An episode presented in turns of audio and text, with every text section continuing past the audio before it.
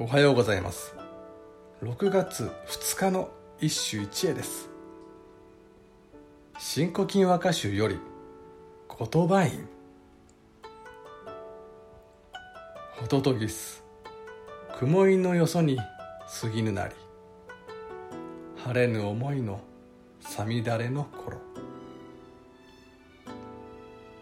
ホトトギス雲井のよそに過ぎぬなり晴れぬ思いのさみだれの頃。さて今回もさみだれとホトトギスだ。和歌ではホトトギスの声を聞くと恋心が助長されると説明したがこの歌などはそこにさみだれの情景を重ねて悶々と空を眺めやる。ヒロインを描き出している。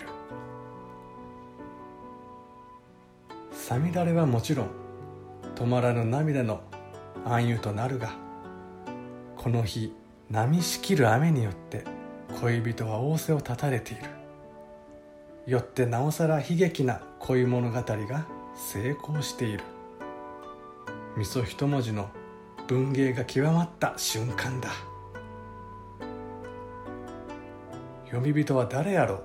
うなんと帝王後鳥羽院なのである。後鳥羽院は定価を見出し新古今家風を認めた人物だが一人の歌人としても恐るべき吸収力を持って集歌を製造する。とにかくまあすごい人だ。以上今日も素晴らしい歌に出会いました。